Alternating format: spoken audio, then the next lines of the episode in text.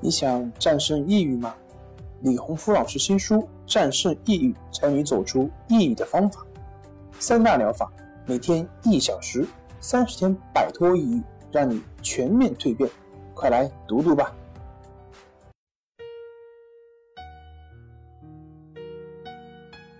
运游的深夜独白，你能看到自己的影子。你在说，我在听。如果你想和我聊聊你的故事，请添加微信 s u 零二一二三四五六七八九。大家好，欢迎来到重塑心灵，我是心理咨询师曹春霞。今天我们来聊一聊作息时间不规律造成的失眠怎么办。我们都知道，熬夜会消耗大量的蛋白质，长期熬夜会导致人体抵抗力下降，生物钟紊乱。熬夜会使人的内分泌失调，神经系统循环失调，而神经系统失调会使皮肤出现干燥、暗晦无光，白天没有精神。头晕脑胀，注意力不集中，反应迟钝、健忘、失眠等问题。今天我们就来聊一聊作息时间不规律造成的失眠问题。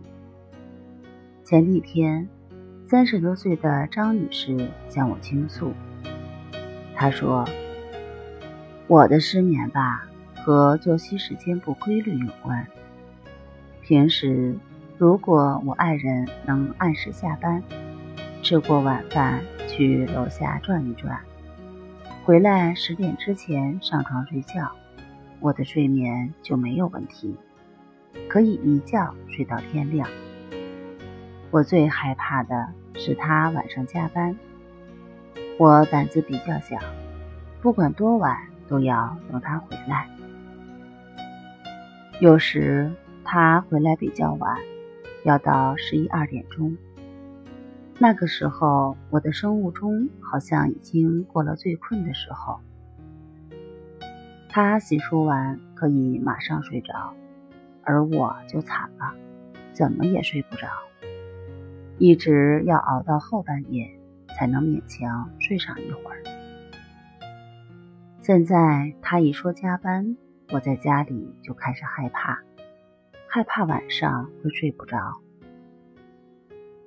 我以前没有这么严重，现在发现自己越是逃避这种情况，反而越严重。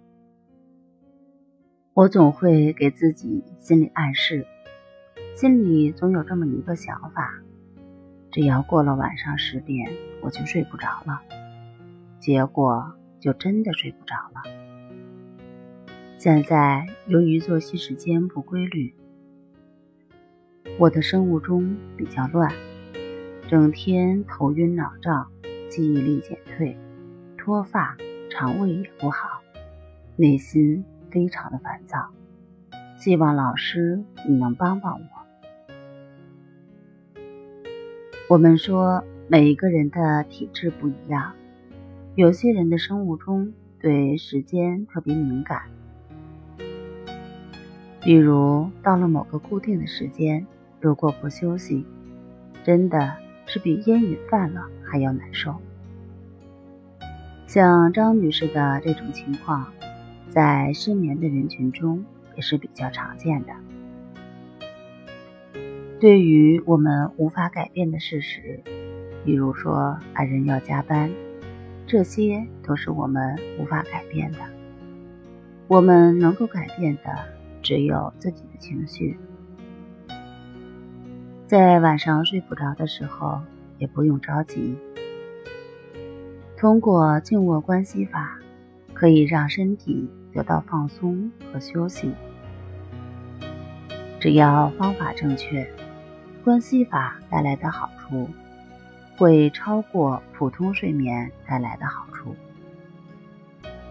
淡定是修炼出来的书中第三章，有静卧观息法的详细介绍。有兴趣的朋友可以多看一下第三章的内容。好了，今天就和大家分享到这儿，那我们下期节目再见。